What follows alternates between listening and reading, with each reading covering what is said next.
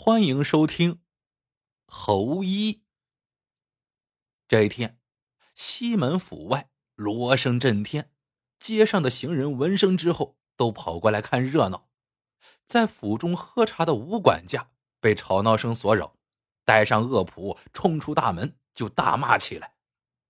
敲锣的是个身材清瘦的男人，他身边的大猴子长相怪异，像人似猴。毛稀色黑，身穿蓝色长袍，头戴一顶红色小帽，微闭双眼，静坐在竹椅上，镇定自若的神态，就像个官老爷。当看到竹椅旁“侯医治病”的招牌时，吴管家顿时笑喷了：“哼，真是荒唐，居然敢说猴子能治病！”男人看了吴管家一眼，说。您先别笑，我是神猴的主人，名叫徐宝山。神猴天生就有诊脉开方的本事，如果不信，找个人一试便知。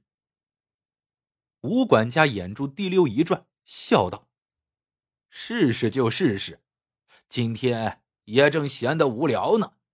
如果猴子看病有误，我就烤了他吃掉。”说着。将一个仆人推到了猴子身前，道：“就让猴子先给阿三看看。”大猴子闻声睁开双眼，从枕箱里拿出一根金丝，将金丝的一头攥在手中，又将金丝的另一头缠在了阿三的手腕上。不会吧？悬丝诊脉？吴管家看后惊得嘴巴大张。大猴子瞥了吴管家一眼，继续为阿三悬丝诊脉。他时而按压，时而轻弹，动作娴熟，有模有样。片刻之后，大猴子抓起毛笔，蘸了蘸墨汁，就在指尖上写了起来。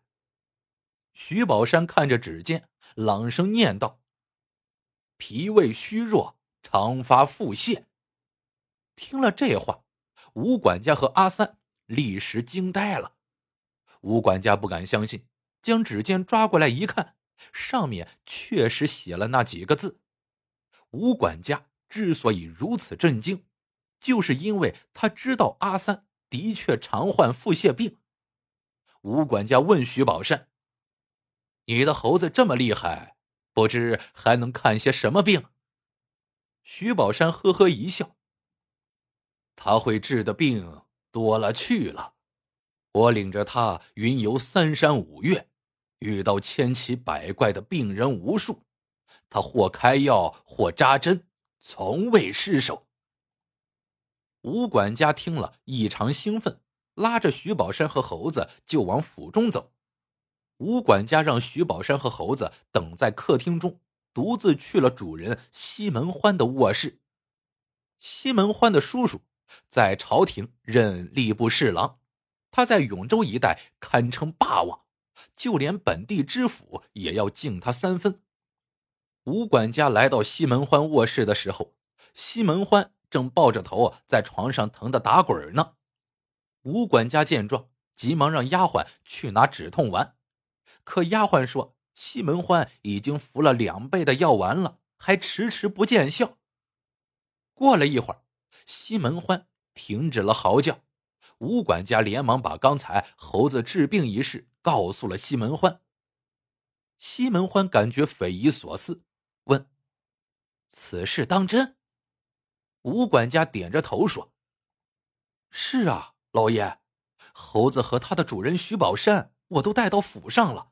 我见猴子如此神通，正想让他来给您瞧病呢。”西门欢决定一试，于是命吴管家把猴子带来。吴管家带着徐宝山和猴子刚走出客厅的时候，从东厢房里忽然跑出一个泪眼蒙蒙的白衣女子，可不想刚跑了几步，就被几个恶仆给扯回了东厢房。徐宝山问那女子是谁，为何如此悲伤？吴管家没有搭腔。带着他就来到了西门欢的卧室。西门欢不敢贸然让猴子为自己治病，就说：“吴管家，你不是有腰痛的毛病吗？不如让神猴先给治疗，我看看效果如何。吴管家多年以来一直患有腰痛病，一到阴雨天病情就加重，甚是烦人。吃过不少汤药，却不见好转。徐宝山跟神猴打了一番手势，神猴用温热的手在吴管家手腕处摸了会儿脉，拿出一根很粗的银针，就扎进了吴管家的腰里。他时捻时绞时弹，动作很是古怪。当把银针拔出后，吴管家扭了扭腰，居然不疼了。西门欢看得出神，见吴管家的病被轻松治愈，忙让神猴为自己诊治。徐宝山却说：“治病需望闻问切，西门老爷不说出病因，神猴也不方便治疗啊。”说起来也真是气人。西门欢咬着牙说：“前些日子。”我带着家仆去云翠山打猎，途中遇到了一个如花似玉的小姑娘。我见后喜欢呢，就将她弄到了府上。可晚上想跟她发生好事的时候，那臭丫头居然取下簪子就扎进了我的后脖梗，我脖子一阵剧痛就昏了过去。次日醒来后，我的头就开始疼了。原来如此。徐宝山跟猴子比比划划一通，猴子像是看懂了，用悬丝诊脉之法给西门庆切脉之后，抓起毛笔就又写了起来。等写完后，西门欢一看，指尖上写道：“医治此病，需以阴补阳，以金补金。”西门欢看不明白，问徐宝山：“神猴是什么意思？”徐宝山跟神猴交流一番之后，对西门欢说：“神猴说，您通往大脑的经脉被簪子扎断了，头部无血供养，导致其痛。以阴补阳和以金补金的意思，就是将您的脖梗切一道口子，然后用妙龄女子的脖梗之经脉接到您的经脉上，使之通连不痛。”徐宝山没有说完，西门欢就打断了：“要在脖梗子上开口子？不行，不行，不行！有差错，那可是要命的。”可话音刚落，他的脑袋就又剧痛起来。“哎呦，哎呦呦，哎呦，疼死我了！”老爷，您还是应了吧，否则这样疼下去，何时是个头啊？”吴管家劝道。徐宝山接着话茬说：“只需在脖梗处切一小口就好。您若不治，长此以往，大脑就会因供血不足而坏死，最终生命不保啊！”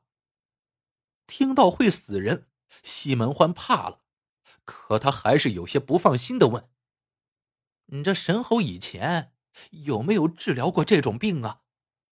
徐宝山说。这小病算什么？我早就说过，神猴天生就会看病，犹如神仙下凡。以前什么开胸换心、开腰换骨、开颅取瘤这些病，他都是手到擒来。西门欢虽然答应治疗，可摆在面前的难题是，哪个女子会舍得将脖梗的经脉贡献出来呢？徐宝山眼珠一转，说：“刚才我在院子中，正好看到您从云翠山弄来的那个叫小玉的姑娘。既然这伤是她给造成的，不如就让她来献金嘛。”一听这话，西门欢点头答应了。徐宝山从枕箱里拿出两粒药丸，给西门欢和小玉服下。说这药有止痛麻醉的作用，半个时辰后下刀就不会疼痛了。窗子拉上了一层红布，吴管家趴在窗根底下，怎么也看不到里面的情况。就在这时，他忽然听到那女子传来一声尖叫。猜测不错的话，神猴已经将刀子插进了女子的脖颈。时间一点点消逝，就在吴管家等得心急如焚，要问神猴有没有将经脉接好之时，房门忽然被打开了。吴管家走进房间一看，西门欢正微笑着躺在床上，而一旁的女子脖颈处一片血污。徐宝山笑道：“吴管家可以放心了，神侯已经接经脉成功。”西门老爷现在不能说话，否则会使经脉断裂。再休息两天，他的身子骨就可像往日一样生龙活虎了。